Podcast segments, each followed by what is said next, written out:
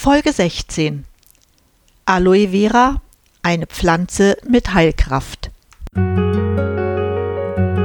Durchatmen, der Gesundheitspodcast. Medizinische Erkenntnisse für deine Vitalität, mehr Energie und persönlichen Erfolg von und mit Dr. Edeltraut Herzberg im Internet zu erreichen unter quellendergesundheit.com. Herzlich willkommen zu einer neuen Episode von Durchatmen, dem Gesundheitspodcast. Wie der Titel schon sagt, möchte ich heute über die gesundheitlichen Wirkungen von Aloe Vera sprechen. In der Folge wird es weitere Episoden geben, die sich mit pflanzlichen Heilkräften beschäftigen. Warum ich mit Aloe Vera beginne, liegt ganz einfach daran, dass diese Pflanze in allen Kulturen der Welt bekannt ist und schon seit Jahrtausenden zu Heilzwecken verwendet wird. Bekannt sein dürfte den meisten Menschen, dass Aloe Vera für gesundheitliche Zwecke, aber auch für Schönheitszwecke eingesetzt wird. Vielfach werden die hautpflegenden und wundheilenden Eigenschaften in den Vordergrund gestellt. Die Bezeichnung Aloe stammt aus dem Arabischen und bedeutet glänzende Bittersubstanz, während Vera aus dem Lateinischen stammt und die Bedeutung von wahr hat. Vielleicht kennst du den Satz in Vino Veritas, im Wein liegt Wahrheit. Vor 2000 Jahren sahen die griechischen Wissenschaftler Aloe Vera als das Allheilmittel an und die Ägypter bezeichneten Aloe sogar als die Pflanze der Unsterblichkeit. Auch die ägyptischen Königinnen Nofretete und Kleopatra verwendeten die Aloe als Bestandteil ihres Schönheitsrituals. Feldherren wie Alexander der Große oder der Entdecker Amerikas Christoph Kolumbus behandelten die Wunden ihrer Soldaten mit Aloe Vera. Eine interessante Anwendung ist aus den 30er Jahren bekannt. Sie betrifft die Behandlung der chronischen und schweren Strahlungsdermatitis. Ab den frühen 80er Jahren wurde die Aloe in den USA als Abführmittel verwendet. Die hervorragenden Eigenschaften der Aloe stehen in engem Zusammenhang mit der Eigenschaft, dass sie in ihren fleischigen Blättern enorme Mengen Wasser speichern kann. Dadurch kann die Pflanze mehrere Monate ohne Regen auskommen. Es gibt etwa 300 verschiedene Aloe-Arten. Jedoch enthalten nicht alle die gleichen großen Mengen der begehrten Wirkstoffe. Die höchsten Konzentrationen sind in den Blättern der Aloe Vera barbadensis Miller zu finden. Dagegen ist die kleine Aloe Miloti zwar eine feine Zierde auf deutschen Fensterbänken, enthält aber deutlich geringere Mengen der wertvollen Inhaltsstoffe. Die Aloe barbadensis miller gehört zur Familie der Epspho-Delacea, ist also ein Liliengewächs. Sie wächst in den trockenen Regionen Afrikas, Asiens, Europas und Amerikas sowie in einigen Gebieten Indiens. Ich will mich jetzt nicht über die Anatomie der Pflanze auslassen, deshalb habe ich ein Foto auf meiner Website quellendergesundheit.com abgebildet. Wichtig, deshalb beschäftigen wir uns auch hier mit der Aloe Vera, sind die Inhaltsstoffe, die die Bedeutung für den Menschen hervorgebracht haben. Das sind mindestens 75 Bestandteile wie Vitamine, Enzyme, Mineralien, Zucker, Lignin, Saponine, Salicylsäuren und Aminosäuren. Zu den wertvollen Vitaminen in der Aloe zählen Vitamin A, das sogenannte Beta-Carotin, die Vitamine C und E mit ihren antioxidativen Eigenschaften. Darüber hinaus enthält Aloe Vera Vitamin B, Folsäure und Cholin. Zur Erinnerung, Antioxidantien neutralisieren überschüssige freie Radikale in unserem Körper. Zu den in der Aloe enthaltenen Enzymen zählen die alkalische Phosphatase, Amylasen, Bradykinasen, Carboxypeptidasen, die Katalase, die Zellulase und Lipase sowie die Peroxidasen.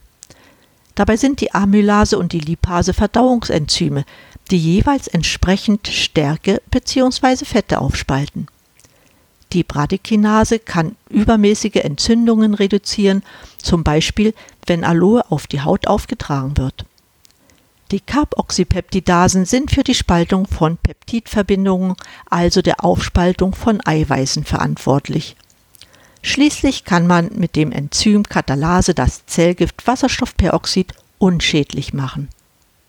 Wichtige Mineralien in der Aloe sind Calcium, Chrom, Selen, Magnesium, Mangan, Kalium, Natrium und Zink.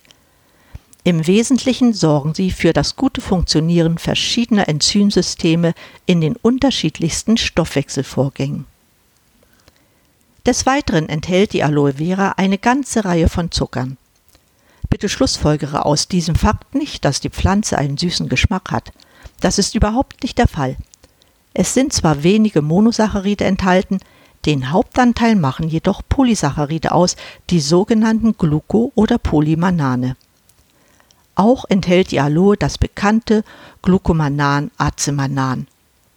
Vor noch nicht allzu langer Zeit konnte aus dem Aloe Vera Gel ein Glykoprotein mit antiallergischen Eigenschaften isoliert werden. Man bezeichnet es als Alprogen und es stellt eine entzündungshemmende Verbindung dar. Weitere Bestandteile der Aloe sind Anthrachinone, die man hauptsächlich in den Außenschalen der fleischigen Blätter findet. Sie haben eine abführende analgetische und antibiotische Wirkung. Obwohl auch virostatische Eigenschaften bekannt sind, können zwei Untertypen der Anthrachinone aus den Blattrinden krebsauslösend sein. Die in der Aloe enthaltenen Fettsäuren haben entzündungshemmende Wirkung und eine von ihnen, das Lupiol, besitzt antiseptische und analgetische Eigenschaften. Mit Auxin und Zytokin sind in der Aloe zwei der bedeutendsten pflanzlichen Hormone enthalten. Sie sind an zahlreichen Entwicklungs- und Wachstumsprozessen beteiligt. Wichtig zu erwähnen sind auch die Aminosäuren. Die Aloe enthält 20 der 22 vom Menschen benötigten Aminosäuren, davon sieben der acht essentiellen Aminosäuren, die der menschliche Körper nicht selbst synthetisieren kann. Eine weitere Besonderheit der Aloe sind die darin enthaltenen Mucopolysaccharide, insbesondere das Acemanan. Bis zur Pubertät produziert der menschliche Körper dieses langkettige Zuckermolekül selbst. Wenn es über Aloe Vera Produkte zugeführt wird, kann es in alle Zellwände eingelagert werden und so den Körper im Kampf gegen Tumorzellen, Infekte und Pilzerkrankungen unterstützen.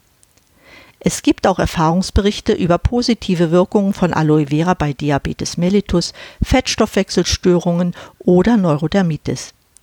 Jedoch gibt es dazu keine unabhängigen Studien. Ich habe nicht alle Inhaltsstoffe aufgeführt. Das würde den Inhalt der Sendung sprengen, hat man doch inzwischen nahe 400 verschiedene Wirksubstanzen in der Aloe entdeckt, die dem Menschen nutzen können. Von den vielen Eigenschaften der Aloe will ich gerne acht Wirkungen auf den Menschen besprechen. Das sind zuallererst die heilenden Eigenschaften. So wirken Glucomanan und das Wachstumshormon Gibberellin durch spezifische Reaktionen auf die Kollagensynthese ein. Dadurch kann das Aloe Vera Gel den Kollagengehalt von Wunden erhöhen und ebenso den Grad der Vernetzung. Schließlich fördert dies die Wundkontraktion und die Bruchfestigkeit des Narbengewebes wird erhöht. Auch wird durch Aloe Vera die Hyaluronsäuresynthese verstärkt, womit es zur schnelleren Wundheilung kommt. Über die positiven Wirkungen von Aloe Vera bei Strahlenschäden habe ich schon am Anfang berichtet. Die genaue Rolle ist zwar nicht bekannt, sollte aber mit der Freisetzung von immunsuppressiven Zytokinen zu tun haben. Dann folgt die entzündungshemmende Wirkung, die zugegebenermaßen mit den heilenden Eigenschaften korreliert. Die Aloe hemmt ein Enzym, womit die Produktion von Prostaglandin E2 aus Arachidonsäure reduziert wird. Prostaglandin E2 benötigen wir jedoch, weil es die Thrombozytenaggregation, sprich äh, das Zusammenkleben von Blutplättchen und die Vasodilatation, also die Erweiterung der Blutgefäße, fördert. Außerdem aktivieren Prostaglandine sensorische Nervenendigungen und hemmen die Freisetzung von Neurotransmittern im autonomen Nervensystem sowie die Lipolyse. Man konnte kürzlich auch einen neuen entzündungshemmenden Stoff aus Gelextrakten der Aloe isolieren. Bekannt sind auch äußerst positive Wirkungen von Aloe barbadensis miller auf das Immunsystem. Es kann die Freisetzung von Histamin hemmend, was bedeutend für Allergiker ist. Das in der Aloe enthaltene Azomanan stimuliert die Synthese und auch die Freisetzung von Interleukin 1. Dies ist bedeutend zum Beispiel für die Rückbildung von Krebszellen. Mehrere Verbindungen in der Aloe können die Freisetzung freier Sauerstoffradikale hemmen, was sowohl für den Zell- als auch für den mitochondralen Stoffwechsel von Bedeutung ist. Genutzt wird die abführende Wirkung von Aloe, was durch den Gehalt an Anthrachinonen bedingt ist. Die Wirkung kommt dadurch zustande, dass der Wassergehalt im Darm erhöht wird und sich dabei die Schleimhautsekretion sowie die Darmbeweglichkeit verbessern. Ohne das näher ausführen zu wollen, führt der Verzehr von Aloe zu positiven Wirkungen in Bezug auf eine antivirale und Antitumoraktivität. Hervorheben möchte ich auch die antiseptische Wirkung. Dies ist bedingt durch den Gehalt von sechs Antiseptika in der Aloe Vera.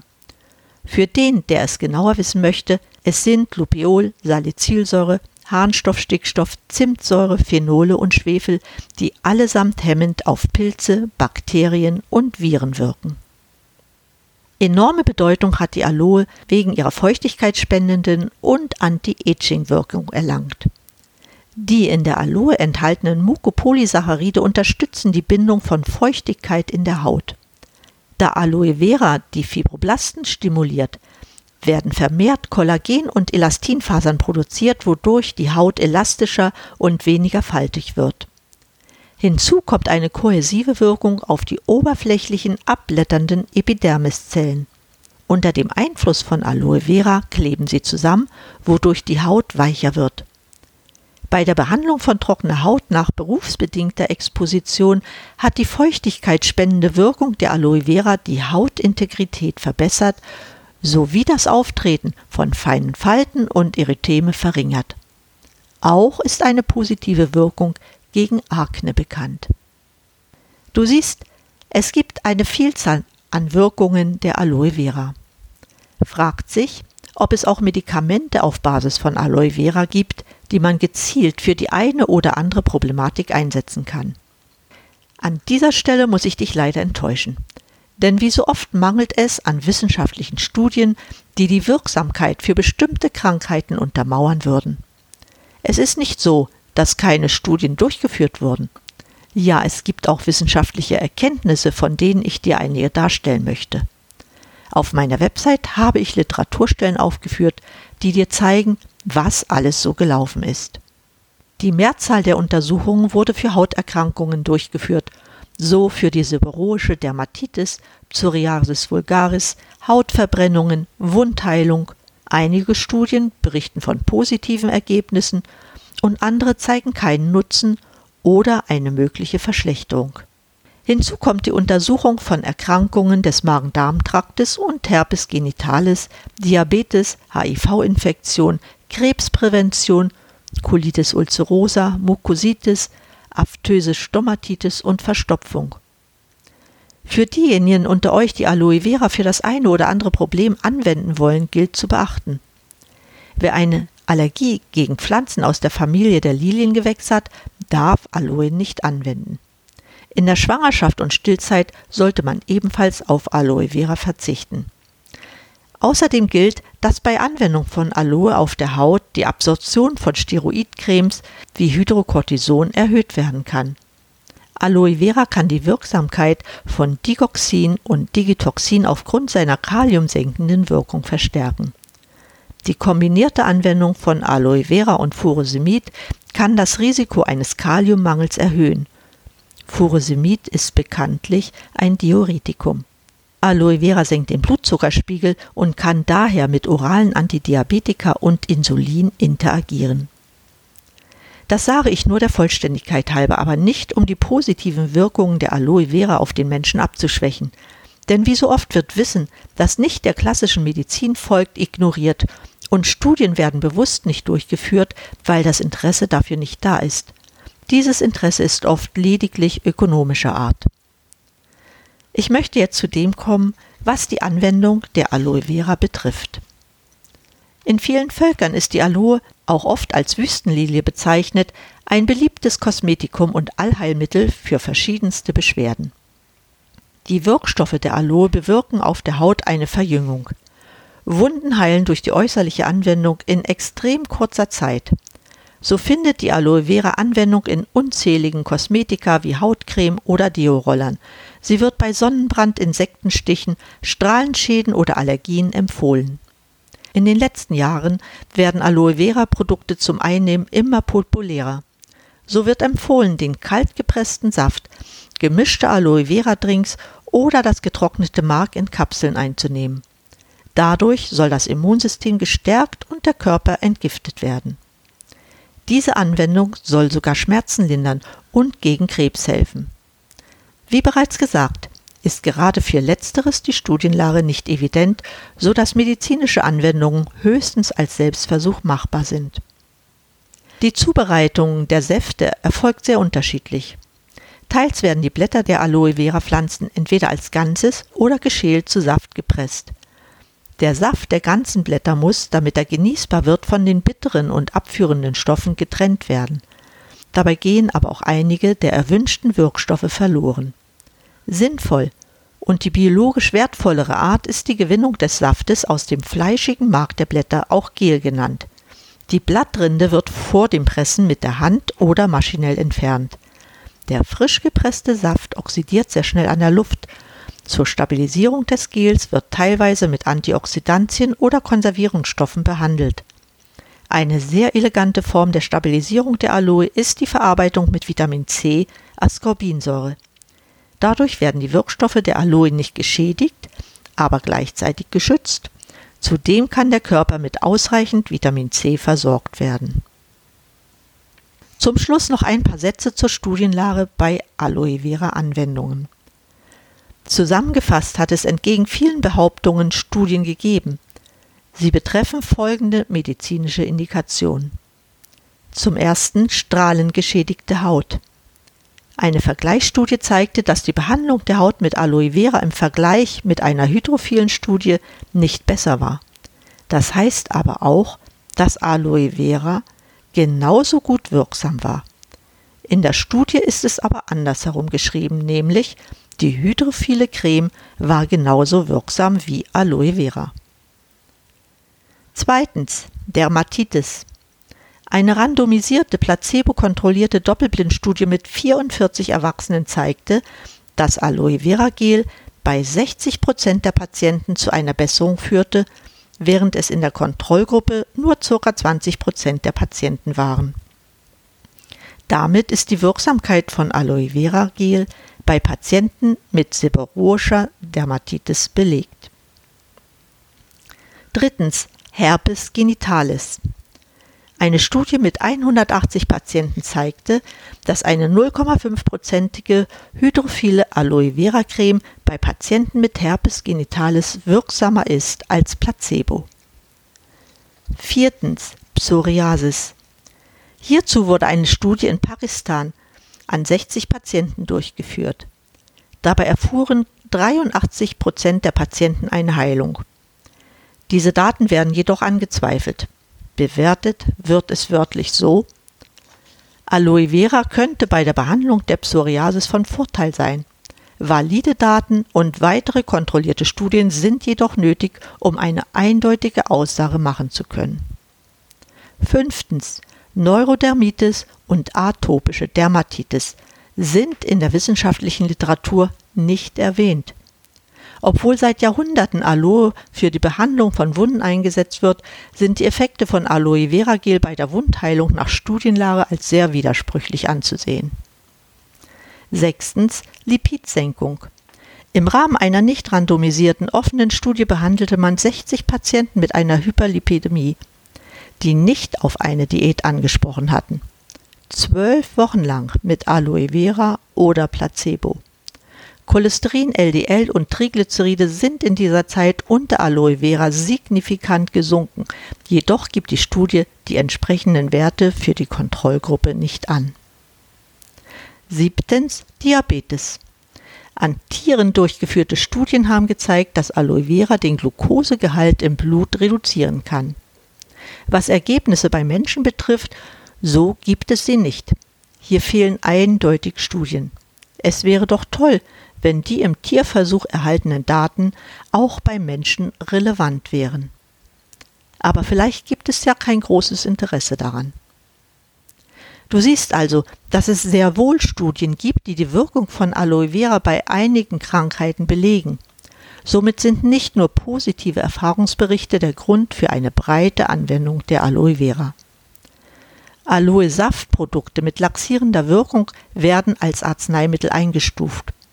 Diese enthalten Anthrachinon, das heißt die Rinde der Aloe wurde für das Arzneimittel mitverarbeitet.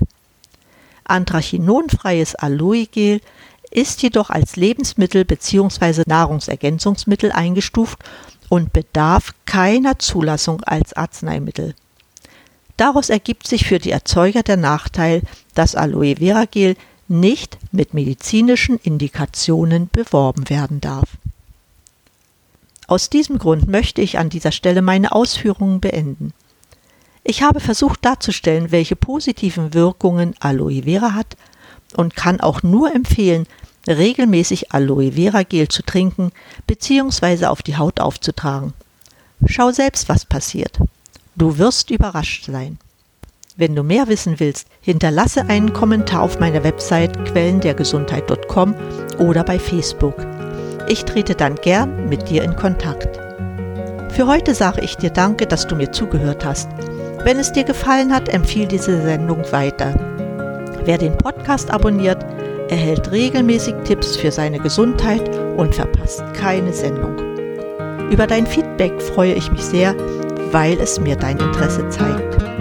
In diesem Sinne, bleib gesund, schalte den Podcast an und atme richtig durch.